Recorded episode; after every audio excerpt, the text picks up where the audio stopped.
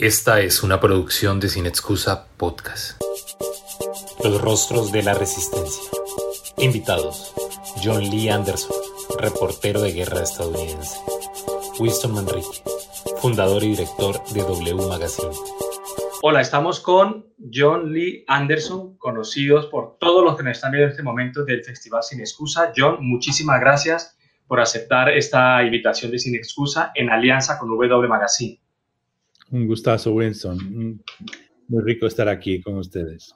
Sí, Sin Excusa, John, como ya hemos comentado, es eh, un festival de cine de Neiva, en Colombia, es la edición número 15, y ah, es un festival que dialoga con, con, ah, con, la literatura, con el pensamiento, con el periodismo muchísimo y con las ciencias sociales. Y cada año dedica a un tema, hay una temática que, que suele ser la espina dorsal del festival, sobre todo cinematográfico, y luego alrededor de esto pues otros invitados, como en este caso estás tú. Este año son luchas sociales. Hemos hablado también con, con otros eh, autores.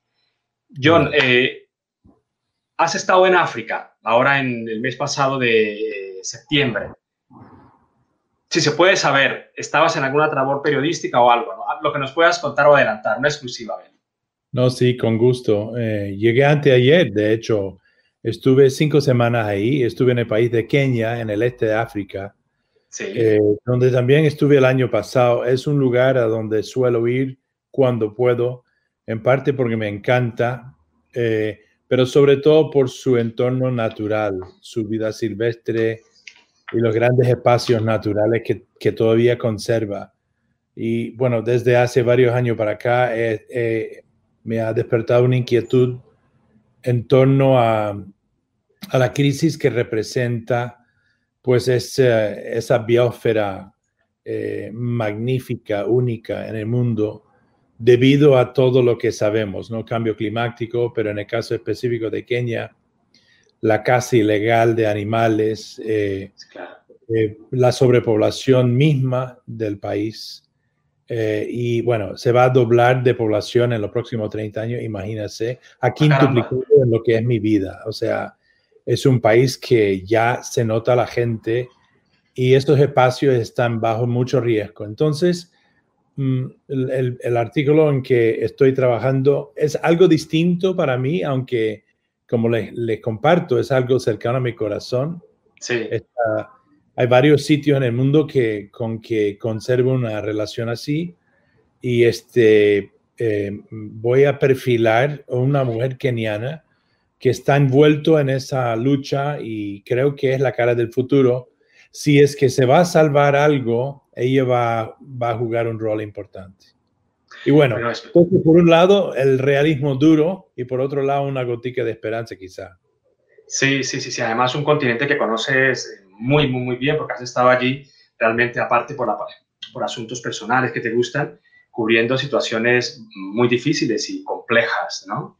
Sí. Eh, que eh, además, eh, cuando me decías lo de África y tal, recordaba hace un momento eh, que uno de tus autores es Joseph Conrad, uno de tus, seguramente unos cuantos autores favoritos y de los que has aprendido y disfrutado.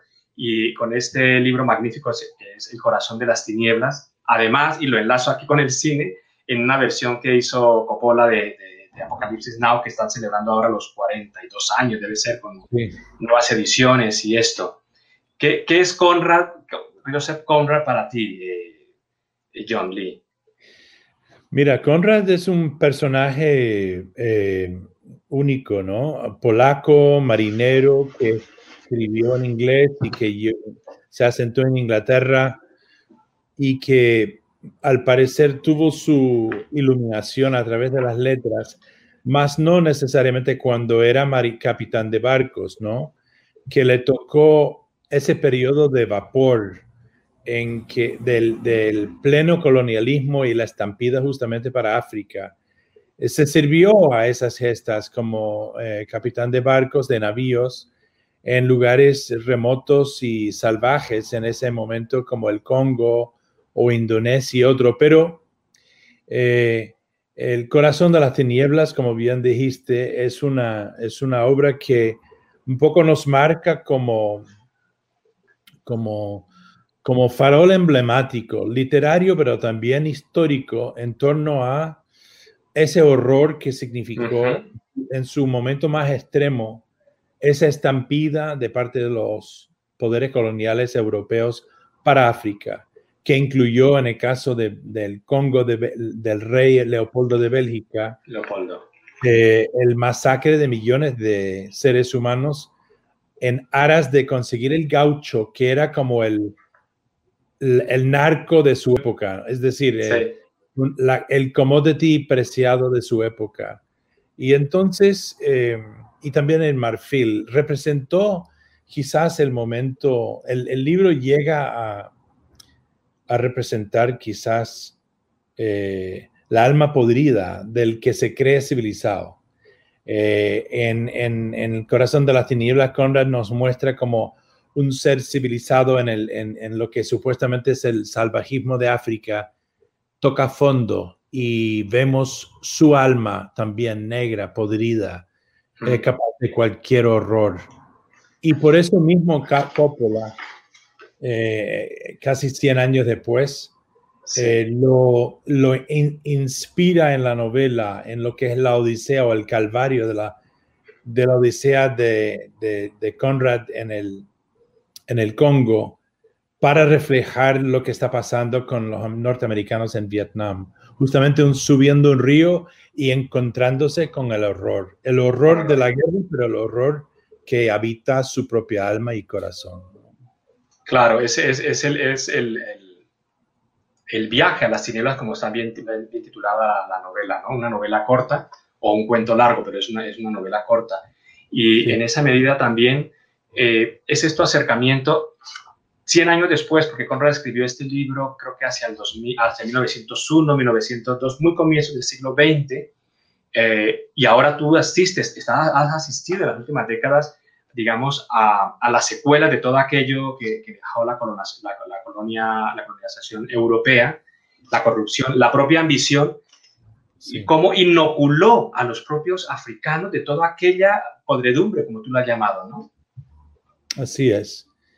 Mira, no es, no es poca cosa que hasta hoy en día, el otro día supe una cifra que el, el belga común y corriente, el promedio, 77% de ellos creen que rey, Leopoldo era bonachón y que lo que hizo Belga para el Congo era uh, virtuoso. Claro. Cuando, y, estamos hablando en la época de fake news y lo que es la realidad y lo que no es. Entonces, por un lado tienes ese, esa cifra que para mí es espeluznante. Claro. Y por otro, tienes eh, las indagaciones ya sociocientíficas que demuestran que Leopoldo probablemente eh, terminó con las vidas de 10 millones de seres humanos. Y el Congo probablemente es el lugar más fracasado, más fallido en la faz de la tierra, ¿no? Desde que se independizó, ha sido un lugar de los belgas, con el presidente asesinado por los belgas, Lumumba. En los últimos 20 años han, muerto otros 5 millones. Hoy en día es un lugar de otra estampida descarnada para los tesoros minerales que hay ahí y que van a todas las compañías que producen estas cosas. El saqueo, ¿no? El saqueo absoluto. El oro, lo que tú quieres, y nadie dice nada. Es decir, em, todavía estamos en, en, la época de Conrad, pero es cuestión de constatarlo y, y, este, y decirlo con todas las de la ley, ¿no? O sea, la, en realidad el mundo no ha cambiado tanto, nos sigue sirviendo de metáfora.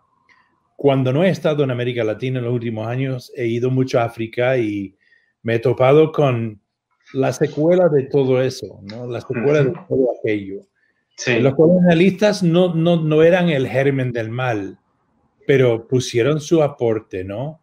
Eh, y pocos son los países hasta hace poco europeos que han reconocido el gran impacto, en muchos casos negativo, que tuvieron, señalando escuelas que, construyeron o, qué sé yo, eh, becas que dieron en, algún momento dado. Pero eh, África, siendo también el país de donde los europeos, comenzando 500 años antes, y los árabes, sacaron millones de seres humanos como esclavos, eh, está inusualmente impactado por la mano de gente de otros, otras tierras, incluyendo las nuestras. Y bueno, la secuela lo vemos por todos lados. En América Latina, donde llegaron a parar esas, esos esclavos, 100 años, 150 años después de la esclavitud en Estados Unidos. Claro. Es lo que vemos en las calles de Estados Unidos, ¿no?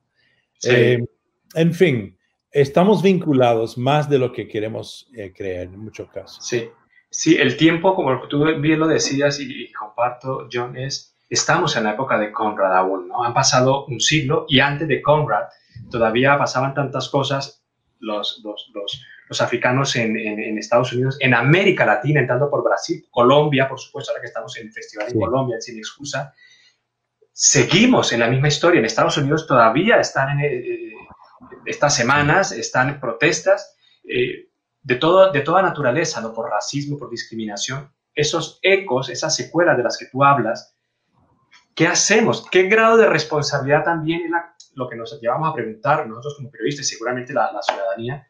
Ya nos corresponde a nosotros, eh, John, a esta generación, a las anteriores, la corrupción enraizada de una manera brutal. Nos corresponde eh, saber bien la historia y tener una historia honesta y consecuente, eh, que no nos este, insulta la inteligencia, que no es propagandístico y que no sirve eh, los intereses de grupos pequeños o pasados. es muy importante que todos tengamos claro cuál es nuestra historia. Y sabiendo eso y sabiendo cuáles son las desigualdades propias de nuestras sociedades, deberíamos afrontarlos como gente honesta y con cierto coraje, punto. O sea, si hacemos eso, eh, caminaremos por una, un sendero mucho más virtuoso que la del el perjuicio, el desdén, em, eh, la impostura y la falsedad, ¿no? Eh, estoy hablando quizás ahora del terreno político, en donde hemos visto también en nuestro hemisferio, hablo del occidental, en que Colombia con Estados Unidos, El Salvador y Brasil, eh, la irrupción en escena de líderes mandatarios populistas, desde Donald Trump para abajo, que vienen con una suerte de, sí, de desdén eh, y, muchos prejuicios hacia la verdad histórica ¿no? de sus países. Quieren imponer un relato que no es la verdadera para así este, favorecer a determinados intereses, sobre todo comerciales o, o materiales, y este, y arrasar con, los reclamos que hay, reclamos propios. No hay que eh, perseguir siempre al pasado, no hay que estar siempre reclamando al pasado, pero se hace porque no ha habido un día eh, de juicio honesto, ¿me entiendes? Sí, en sí, España, por ejemplo, en nuestra querida de España, no llegan hoy, hasta hoy en día, 80 años después de la Guerra Civil Española, de poner bien el asunto porque eh, la paz en España fue la paz de los vencedores. Obligaron a los demás a callarse la boca. Entonces, todavía casi un siglo después, ese país está liado y plagado de fantasmas. Sí. El no, el no, el no reconocer, tú mencionabas la palabra que algunos países europeos no han terminado de reconocer, el daño que han hecho en África o, en, otros, en otras regiones del mundo, en España con la guerra civil, en Colombia, en, nuestros propios países también con nuestras propias guerras cainitas ya. Dices, claro, viene de fuera, en este caso España, que fue América, América Latina, con la gran mayoría de países nuestros latinoamericanos, pero luego fue tal la labor que logró que quedara el cainismo entre nosotros de una manera eh, aterradora, creo yo, porque fíjate, todavía en estas últimas meses, desde el año pasado realmente, las protestas en América Latina pidiendo, y hay algo que me parece a mí muy triste, los propios estudiantes pidiendo que reclaman educación y reclaman bienestar, ¿no? Sí. Claro, mira, eh, eh, los reclamos sociales que hemos visto, que algunos comenzaron el año pasado, antes de la COVID, antes de la pandemia, otros han vuelto a brotar o por otras razones, como bien decías, en Colombia eh, y otros países eh, en estos meses, van a seguir brotando. Es decir, porque vivimos en sociedades muy desiguales, en donde el Estado de Derecho no se ha cuajado, hay mucha injusticia. Eh, esto no es una declaración política, es, una, es una observación fáctica. Es así. Eh, lo notamos y incluye aquí a Estados Unidos. Eh, si antes siempre había una tendencia de obviar o reservar un espacio privilegiado para Estados Unidos, ya, ya no. En época de Trump, vemos que ese país tiene tantas flaquezas, aunque sea rico, eh, y por, por, algunas virtudes de su historia, por, por, ostentar la democracia, ahora vemos que lo mina por adentro, desde adentro y desde la Casa Blanca misma. Entonces, estamos en, en, una, en una época algo surreal, en donde todo esto está ocurriendo delante de nuestros ojos, pero en donde tenemos muchas advertencias de explosiones por venir. Eh, no tienen que ser insurrecciones, no tienen que ser eh, alzamientos armados, pero lo que son son los reclamos en muchos casos justos de grandes porcentajes de la población y sobre todo de las juventudes que anhelan y añoran y reclaman un futuro mejor de los que están ocupando el poder. Y si no los oyen, eh, va a haber bochinche serio en el futuro próximo. Sí, sí, sí. Y ahí tú comentabas lo del COVID, ¿no? COVID-19. Si esos rebrotes, eh, ya, ya también otros analistas internacionales como tú, gente que está muy atenta, es, eh, puede ser un detonante. Una vez estamos en medio de la pandemia, no, hay un, horizonte claro, por más que lo digan algunos, algunos los científicos no hay un horizonte claro para, para afrontar y vadear la, la pandemia. ¿no? Se va a agudizar no solo desigualdades, sino todas esas grietas eh, de educación y de tantísimas otros aspectos que han, han sido reclamados en el caso de América Latina y del mundo en general. Sí, resulta que eh, es obvio que sí, ¿no? Eh, recién estamos leyendo en, en, las páginas de los periodos que financian. Hasta cierto punto estamos en un limbo en donde por el mismo hecho de que hay encerronas y no ha terminado la pandemia, estamos en una especie de suspenso. este, pero a veces nos sirven las noticias de los, economistas y los financistas, los periódicos financieros que tienden a ser conservadores, tanto en su cobertura del mundo como en sus este, prognósticas. Y en, en las últimas semanas y los últimos días, eh, las predicciones y los análisis de, eh, medios como el Financial Times o eh, The Economist son serios y mm. muy serios. Muy serios. Estamos hablando de bajadas de porcentaje de producción en algunos países de hasta 50%, de desempleos o el, de reducción de actividad económica en, entre 25 y 50%, de desempleo en los millones. En Estados Unidos nada más hay 30 millones de desempleados. O sea que de aquí al, al, próximo año, yo creo que vamos a ver la secuela muy dura, ¿no? En, inclusive en países eh, considerados ricos, ni hablar en los que la gente tiene una mano adelante y otra atrás. Sí. Y no han podido con la pandemia, ni mucho menos con el sistema de salud. Hasta cierto punto la gente pobre están inoculados de tener más pobreza, ¿no?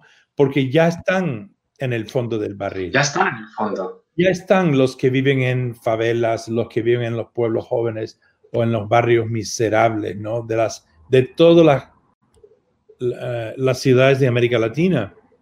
Pero será peor, será peor eh, porque la reducción de la economía disminuye la, posibilidad de que la gente los emplean, eh, aunque sean como jornaleros, eh, de, paga diaria o doméstico o lo que sea.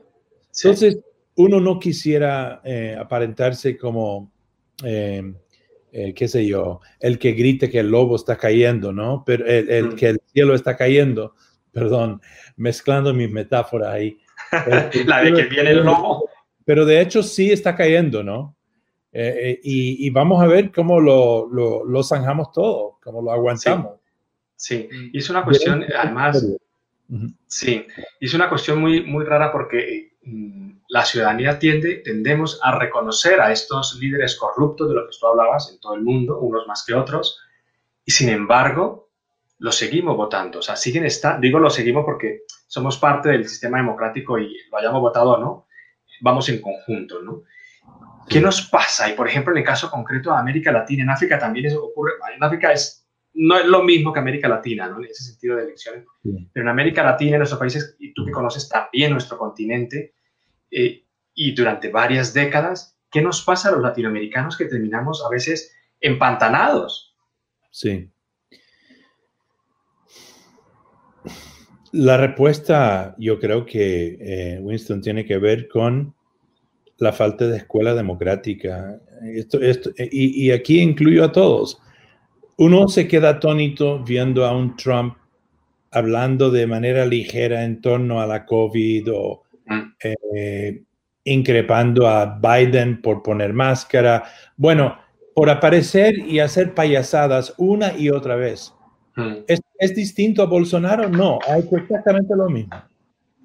O, o un Nayib Bukele en El Salvador que no deniega la COVID como los otros dos, pero saca su autoritario interior para meter gente en la cárcel, mezclarlos todos juntos, sanos y, enfermos, em, eh, decretar por Twitter, desoír a la Asamblea Constituyente de su país, perdón, a la, Asamblea Legislativa, Legislativa. y la Suprema, cosa que también comparten los otros, ¿no? Hay un comportamiento aquí eh, muy vinculado, muy de, muy de, de fraternidad.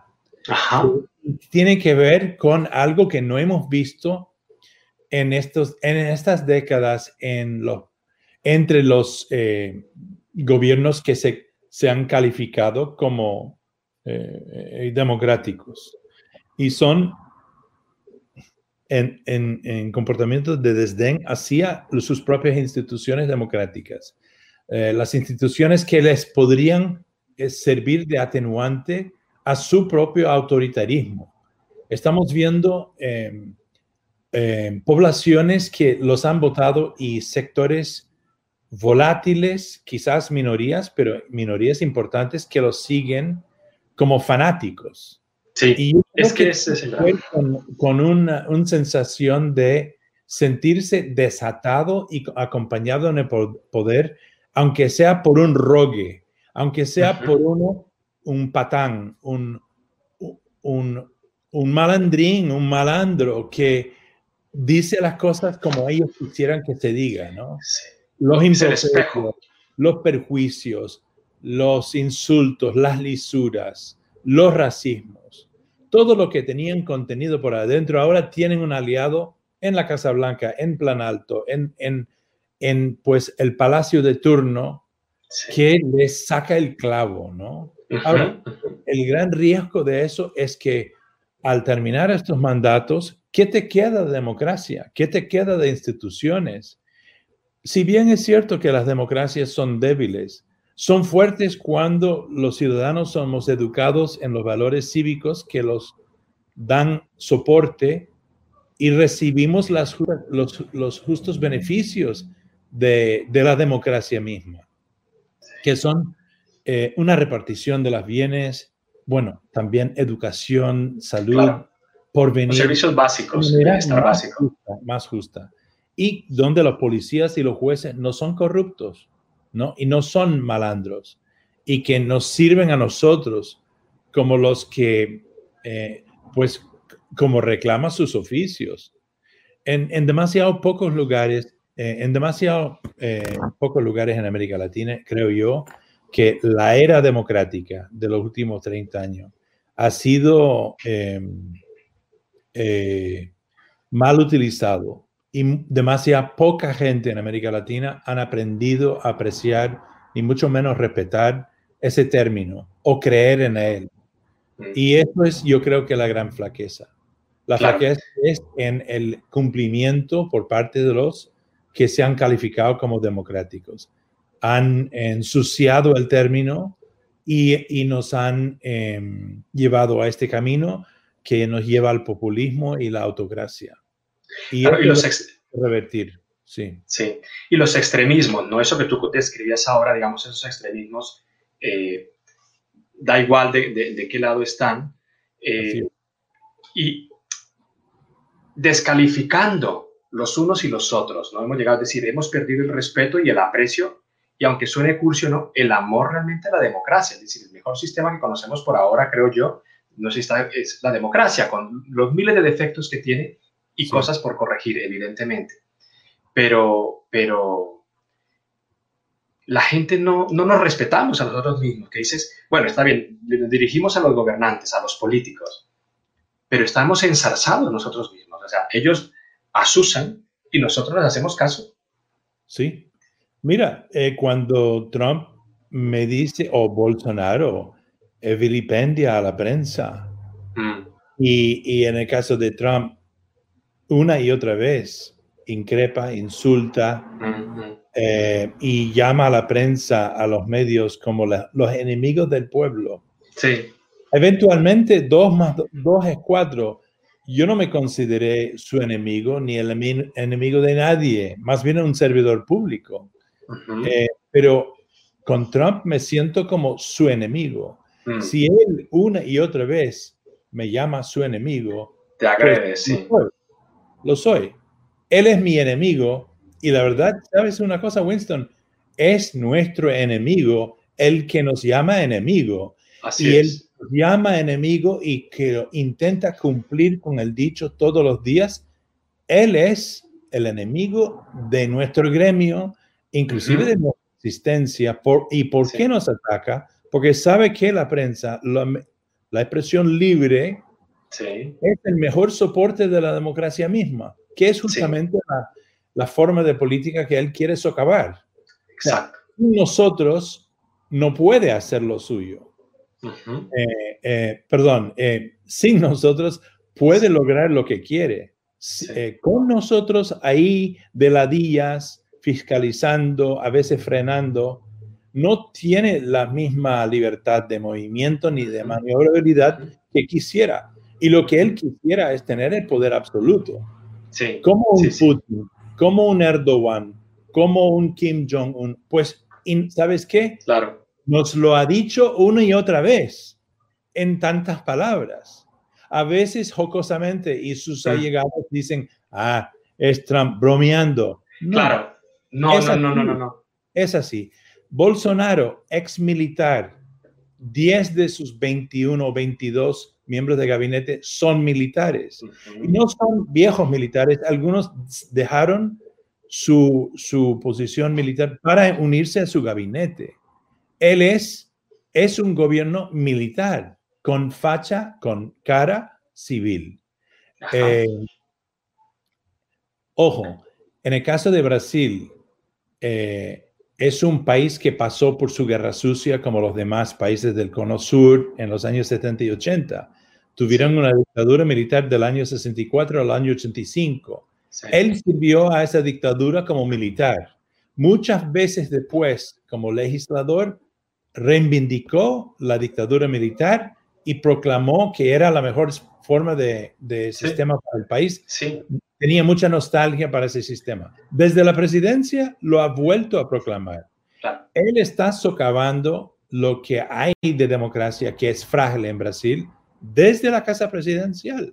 Lo mismo hay Bukele en, El Salvador, cuando apela y decreta por Twitter directamente a la fuerza de seguridad de su país, desoyendo a los atenuantes democráticos, la Asamblea Legislativa y la Corte Suprema. Los desoye con desdén, los hace así.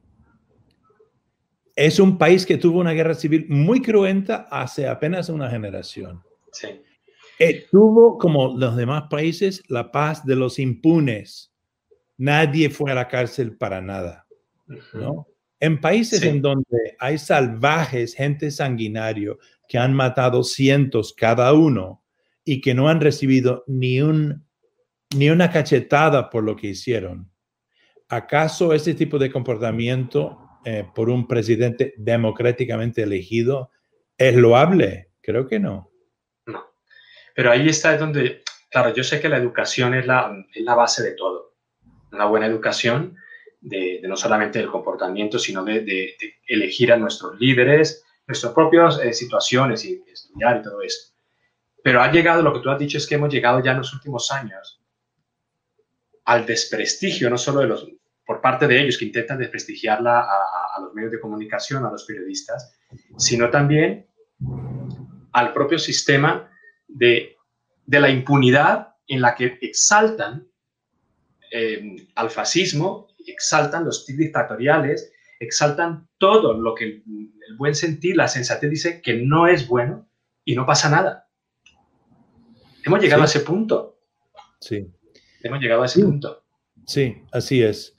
Eh, y todos estamos metidos en el mismo empate, Winston. Es decir, ah. yo intento con mis eh, crónicas y perfiles seguir haciendo la misma labor que he hecho para New Yorker, de la revista New Yorker desde hace ya más de 20 años, eh, en la cual pues intento quizás este, con exceso de imparcialidad en realidad, me acerco todavía a mis reportajes cuando toco un tema, hablo con todos los lados, o sea, inclusive los que no son santos de mi devoción. Muchos que hay que hacer. Tienen que, son, incluyen a los que no son santos de mi devoción. Pero en lo que es mi vida eh, personal y bajo mi nombre, John Lee Anderson, me siento obligado hoy en día de ser militante con la verdad, militante a favor del periodismo, no militante anarquista, no militante estalinista. Yo no soy ni Boko Haram ni, ni Sendero Luminoso. No. Esto es, esto tiene que ver con eh, luchar para eh, la conservación con todas sus flaquezas de la democracia misma. Punto. Sí, sí, no más nada. Eh, entonces, me siento a veces un poco esquizofrénico porque debo y intento seguir con mi labor de periodismo imparcial, pero también necesito utilizar mi voz. Entonces, eh, a diferencia del pasado, en donde no sentí la desesperanza de alguien que veía al mundo desmoronarse, hoy en día sí, yo digo, no me puedo quedar en un púlpito sagrado. Debo utilizar mi voz eh, en, militar en aras de la verdad y la libertad, ¿no? Suena un poco grandioso, no, no, no. No, llega a eso, pero yo sí doy mi opinión hoy en día. No, pero yo creo que, eh, eh, John, no sé si compartas mi... Yo creo que hay un mea culpa también por parte de nosotros los periodistas en general, que hemos... Em, que no somos lo suficientemente eh, honestos, digamos, de contar los hechos como son, porque también cumplimos una función de no solo de informar, sino de orientar y aunque suene como antiguo, también de educar a esta manera, ¿no? contando y, contrastando las fuentes. Y eso, en eh, los últimos años, mm, como están tan divididos todos los países, por lo menos nuestros países en América Latina y, en España también, eres de un lado o eres de otro. No, yo estoy informando y nos hemos olvidado quizás de esa objetividad, ¿no? De contar la verdad. ¿Tú qué crees? Haciendo un mea culpa. Bueno, sí, yo, mira, siempre hay, aunque no creo que a estas alturas ayuda mucho al caso, o sea, yo creo que los que tienen el poder tienen más, más mea culpas que ofrendar que nosotros. Eh, nosotros quizás fuimos demasiado corteses. Em, Donald Trump recibió demasiado tiempo en el aire en CNN durante la candidatura. Em, eh, los los periodistas de la Casa Blanca fueron demasiado respetuosos durante demasiado tiempo con él, mientras que él los insultaba a las caras y demostraba su racismo, sobre todo con reporteras negras, una y otra vez. En tiempos, en, un mundo mejor, hubiese gustado que mis colegas se pararan y se fueran en un boicot en actos de protesta desde hace mucho tiempo atrás. Sí, Entonces, hay muchos periodistas, sí, que tienen que ofrecer un mea culpa, pero es por haber ayudado a consolidar el poder de gente como Trump y como otros mandatarios en la región. Demasiado respetuosos con gente que no lo merece. Entonces, ahí, ahí me siento yo hoy en día. Yo, me siento enojado, francamente, Winston. No me siento nada. Yo no, ah, yo no estoy aquí brotando de misericordia, sino de enojo. Claro, claro. John, eh, a ver si hacemos un poquito de intrahistoria con, con ¿Cuándo te acercas tú a América Latina? Es decir, ¿cuándo, ah, para tratar, si es posible, digamos, de esa primera parte o esos primeros días, esos primeros momentos donde tú empiezas a tomar conciencia, eh, digo de América Latina por, por la proximidad que, que, nos corresponde, ¿no? porque por tu querencia, evidentemente, por América Latina. Porque luego ya a los veintipocos años empiezas a trabajar en... el Pero me gustaría ir a esa intrahistoria tuya, John, si es posible. Claro, mira, eh, es la historia de mi vida en realidad, pero, voy a tratar de tomarlo por partes. A los cuatro años, mi familia vivía en Colombia. Vivimos en Bogotá.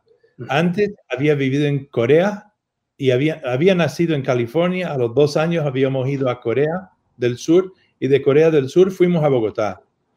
Eh, mis primeras memorias certeras son de Colombia. Eh, eh, es más, se me, se me filtró del idioma lo sé porque al año nos fuimos, era una época muy violenta en Colombia. Todos mis recuerdos, además, por incomodidad de mis amigos colombianos, a veces cuando los cuento, son violentos. Son de un hurto, son de un acto de crueldad, son de, son de violencia. Yo, eh, sin embargo, yo no me espanté de Colombia ni de América Latina, me quedé en vilo en los próximos, la próxima década en que fuimos a Taiwán, a Indonesia, a Liberia, otros países. Y, recién a los 15 años en que yo pude escapar de casa, digamos, con la autorización de mis padres, eh, yo quise ir a un país de habla hispana de, eh, y fui a España. Llegamos aquí en Inglaterra cuando yo tenía 15 años y este, había un debate en torno a dónde me iría en el verano y yo quise ir a España y me fui a España por dos razones. Comienzo de los 70, ¿no? Año estamos hablando comienzo de los 70. de los 70. Sí, sí, 72. Yo, primero, yo sentí que tenía el idioma español adentro, pero sofocado. Lo, lo tenía memorias de diálogo con la mucama de la casa y cosas así. Y, y no tenía la, la, la, manera de expresarlo. Entonces quise ir a reconectarme con esa cultura, la más cercana fue España. Y el otro fue la oportunidad de ver al, último país en manos de un dictador fascista en Europa. En el orden de, la, de, los, de las dictaduras, de los tiranos del siglo XX, eh, de derechas, era Hitler, Mussolini y Franco. Y Franco. todavía estaba en el poder en España, lo cual me pareció una cosa surreal. Y yo quería ir a, palpar el aire y lo hice. Eso fue una inquietud político sí. Eh, y, eh, eh, y el, el deseo de, de, volver a aprender el español. Y así a duras, o sea, a golpes y a tropezones lo empecé a hacer a través de ese viaje.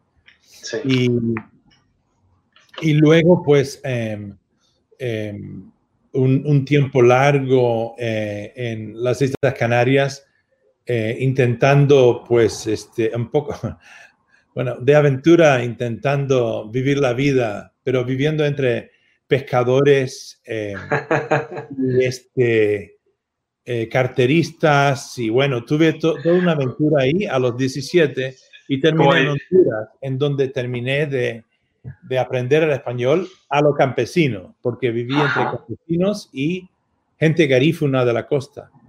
Y bueno, mi primer español ya recuperado era de cómo andar en cayuco, cómo pescar, cómo montar caballo, cómo trepar palmas, todo lo que cocos de palma, en fin, víboras.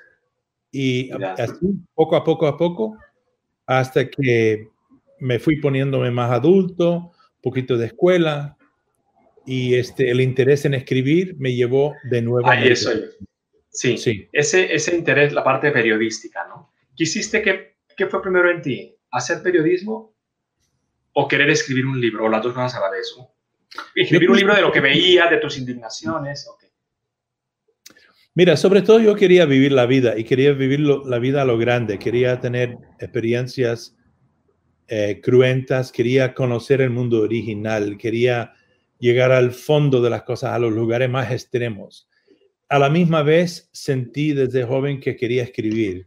No sabía si quería escribir el periodismo o ficción o poesía o cuentos cortos, no lo sabía y escribí de todo. Eh, eh, desde muy joven, eh, diarios propios, poesías, cuentos cortos y eventualmente yo digo, y siempre lo digo así porque es un poco así, me caí en el periodismo, ¿no? Y ahí me quedé. Hasta ahora no me ha despertado mm, las ganas eh, que tienen muchos amigos míos de eventualmente escribir una novela. La realidad me ha bastado, em, eh, pero me encanta todas las formas de escritura creativa, ¿no? Sí, sí, sí. Alguien me dijera, anda, eh, intentamos escribir una, una dramaturgia, una libreta para una una obra teatral, pues me apetecería por intentar algo nuevo. Claro. Pero lo mío es eh, cronicar la, la, realidad. La realidad, la realidad. Sí. y, en esa, y, en esa realidad, John, los personajes, es decir, el acercamiento, tu percepción frente a, a esos campesinos, quizás ahora voy entendiendo un poco, digamos, el, el, haber viajado desde niño, llegar a España, luego estar en Honduras con campesinos, un, como dirán en España, un poco viva la vida, ¿no? Que se dice en España. Sí. Ese acercamiento y esa percepción frente a personajes corrientes y también grandes personajes, porque nos has dejado y tenemos ya para siempre tus perfiles, tus acercamientos a grandísimos personajes que han marcado por lo menos la historia de América Latina, por no hablar ya de, Oriente Medio, ¿no? Sí, em, yo creo que siempre he tenido una, una, una cosa eh, quizás un, matiz que es que cuando estoy en un sitio o cuando estoy en un, escenario nuevo, reconozco que yo no soy el experto, o sea, reconozco mi falta de eh, educación en torno al, medio donde estoy. Si estoy entre campesinos, ellos son mis maestros, yo no soy su maestro de ellos. Si, ellos son los que saben armar una, no sé, un, un fuego o, arar en un circo o eh, pescar o cazar. Son ellos mis profesores, son ellos los que, los que tienen cuentos que, contarme, vidas que compartir. Yo estoy ahí como esponja. Eh, yo les respeto muchísimo, ¿entiendes? Y, me siento eh,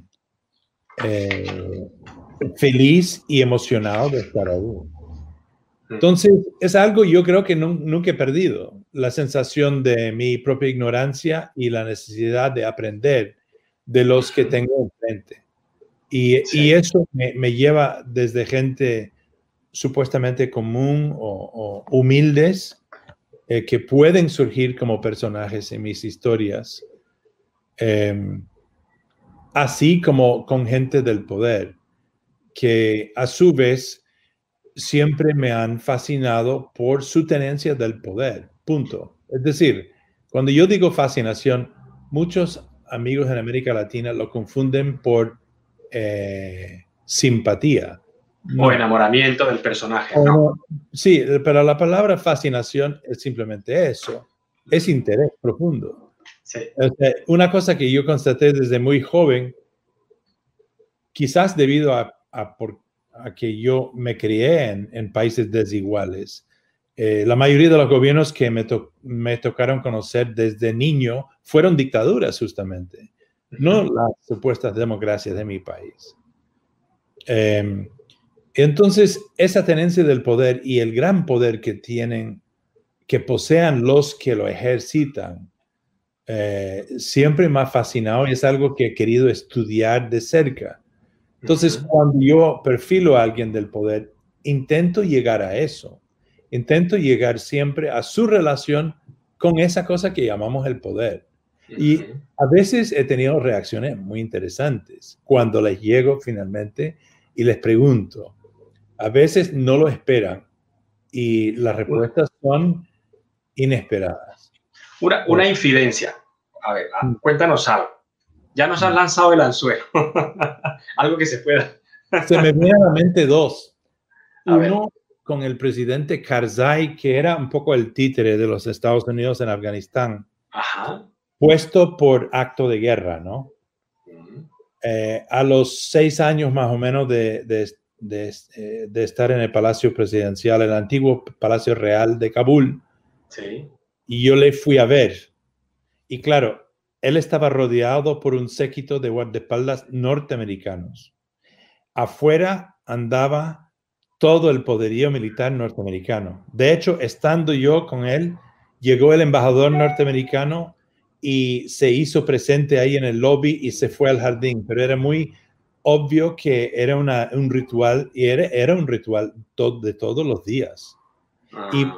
después de un tiempo se fue a caminar con él y volvió. En todo caso, la presencia norteamericana en lo que era el poder de Karzai era muy palpable, así que eventualmente yo le pregunté, ¿cómo se sentía con el poder?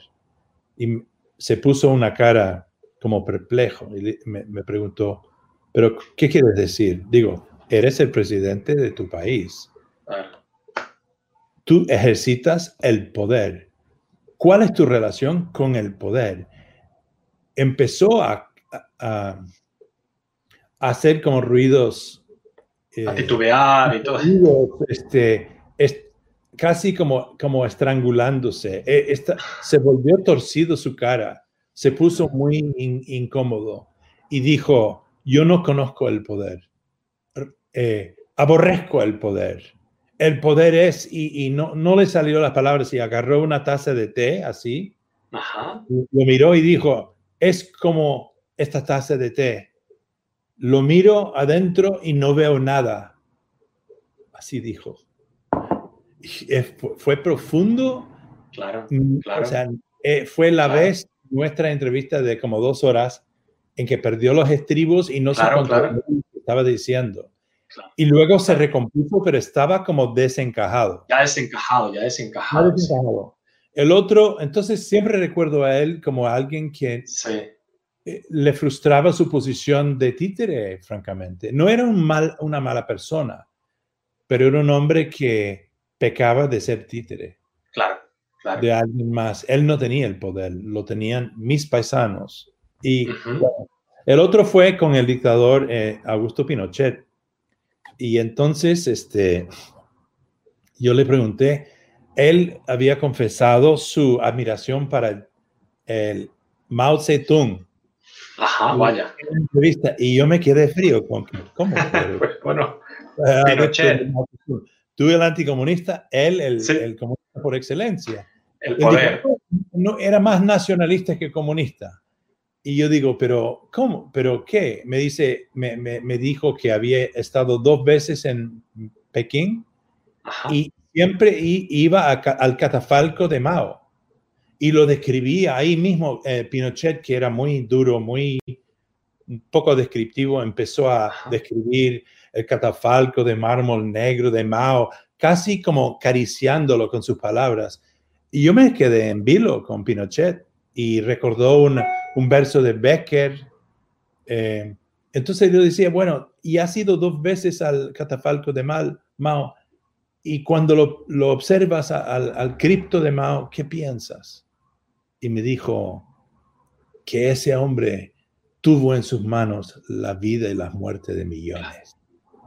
Y lo dijo con una especie de adoración, porque es lo que él hubiese querido tener. Claro, claro, y seguramente. Yo que no lo tuvo a pesar de que nosotros todos lo consideramos un dictador. Entonces le pregunté, ¿te consideras un dictador? Y se rió y me dijo, yo solo fui un aspirante a dictador. Y se reía. Sí. Pero lo, decía de verdad. Seguramente sí, claro. Porque su ambición era, su ambición era claro, no, era... Que era pasando y mirando y describiendo el catafalco de Mao, claro, lo suyo era una cuestión faraónica, es decir, de... Sí, sí. Y claro, comparado a Mao, yo solo fui un aspirante, más o menos, de lo que decía. Pues, claro.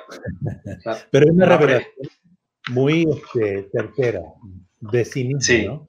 Sí, sí, sí, sí, sí, sí. Bueno, John, nos vamos acercando ya al final de, de, esta charla, eh, contándonos estos dos episodios muy, muy generosos por tu parte. Eh, no quiero mm, dejar pasar esto a que nos cuentes un poco, y porque además eh, sobre el Che.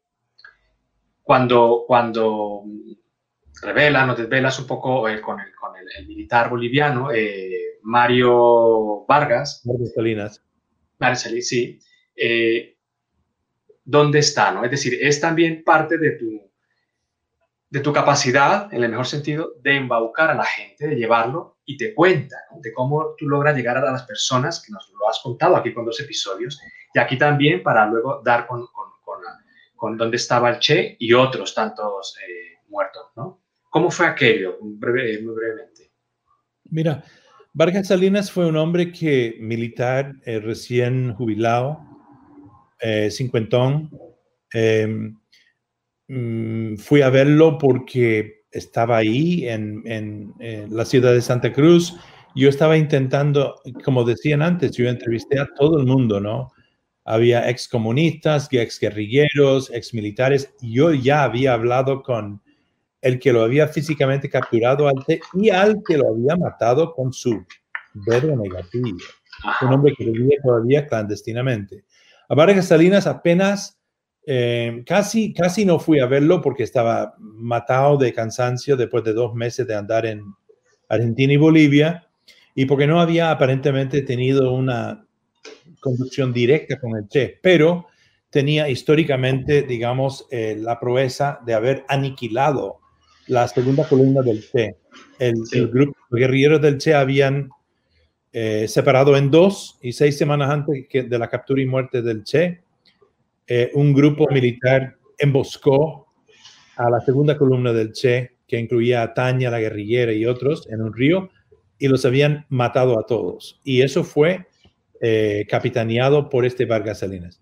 30 años después, 28 años después, me caigo con él y él empieza, pensé que iba a estar con un militar fanfarrón, francamente. Había publicado, autopublicado un librito que se llamaba El León del Masicurí, que era, el Masicurí era el río y él supuestamente era el león.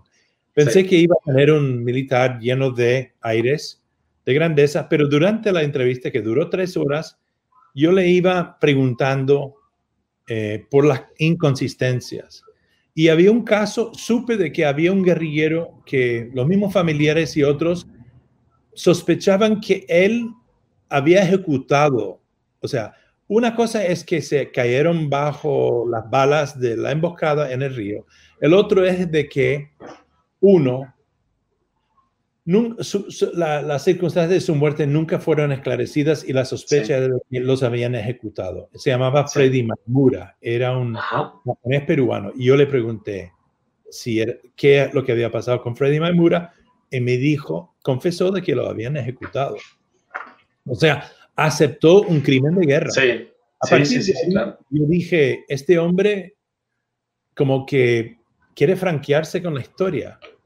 Y este, al final de la entrevista, de hecho, no se me ocurrieron más, más preguntas, pero me quedé con buena impresión de este hombre que quería, como te digo, quedar bien con la historia. Apagué mi grabadora, me levanté de la mesa y ahí mismo dije, pero espérate, este estaba en Valle Grande, el pueblo donde habían exhibido el cuerpo de Che la noche que el cuerpo desapareció. Volví a prender la grabadora y dije, a propósito, a propósito, eh, general, ¿qué hicieron con el cuerpo de Che? Pero nunca pensé que me lo iba a decir. Y me dijo, chico, yo te quería hablar de eso. Lo enterramos bajo la pista aérea de Valle Grande. Y ahí mismo con todos los detalles del caso. Bueno, esto fue, establecimos simpatía, eh, no sé por qué exactamente, pero, y él sí, yo creo que lo que le impulsó era quedarse bien con la historia Ojalá fueran más militares que lo hicieran. Sí, quieren contar. Esto, esto eh, comprar el libro de, John Lee, en, la entrada, en las primeras páginas, está contado a más detalle. Bueno, qué mejor que contarlo que, lo haya contado una parte aquí de voz. En el libro hay más detalles, por supuesto. Y, ya cierro, John, con Gabriel García Márquez, periodista, escritor. Tú estás en la escuela de, Gabo. Eh, también, eh, por supuesto, lo conociste mucho, lo entrevistaste. Dinos algo, lo que quieras, aquí no se me ocurre, decir yo también admirador de García Márquez como tú, para cerrar este, este ciclo, esta entrevista con En Sin Excusa sobre nuestro gran autor Gabriel García Márquez. John. Mm. Gracias, Winston. Bueno, mira, de todos los, mis perfilados, el favorito fue Gabo. O sea, la verdad es que lo llegué a querer como ser humano era una de las personas más generosas que he conocido, muy querido. Em, eh, una, historia pequeña, cómica, quizás no, es muy trascendental, pero yo estaba de ladilla detrás de él durante siete meses entre España y Colombia. Muy generosa, abrió la familia a mí, en fin. Em, había estado en su casa, estaba él en Bogotá, yo fui a su casa en Cartagena, la, de, eh, la del Salmona, ¿no? Eh, y afuera había visto estos pájaros María Mulatas, como cuervos que andan por ahí. Sí, las María Mulatas, sí, como cuervos, a su lado. Y, pregunté a, un guardián armado que estaba ahí, del Estado, creo, ¿y por qué estás ahí? Y me dijo, eh, estoy vigilando a las María Mulatas. En fin, era una historia genial, ¿no? Eh, y cuando, cuando este, lo volví a ver a, a Gabo, ese detalle era algo que me obsesionaba, ¿no? De que en la casa del Nobel había un guardián que solo vigilaba a los María Mulatas. Entonces le salí con eso estando en su apartamento en Bogotá y me quedó mirando y me dijo, coño, ¿no ves que ya lo tienes todo? O sea, ¿qué más quieres que te diga? O sea, ya, termina el perfil, chico, ya. O sea que ya estaba entrando en su terreno, ¿sabes? Estaba ya tan gavístico o gaviano que... Y me dijo de la forma más este, eh, amigable, pero que ya deja de investigar que ya lo tienes todo.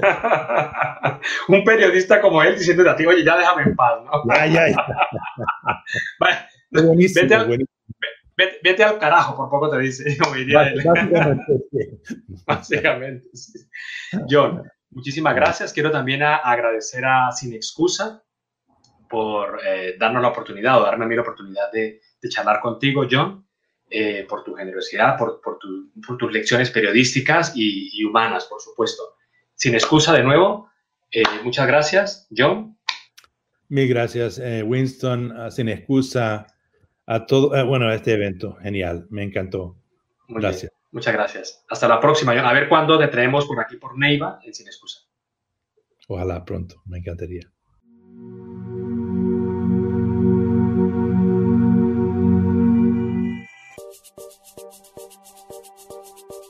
Esta fue una pieza de Sin Excusa Podcast, con la producción de Luz Viviana Cardoso, la edición de Laura Prada, la asesoría de Tomás Pérez Bisón y la locución de Sebastián Arias Palomá.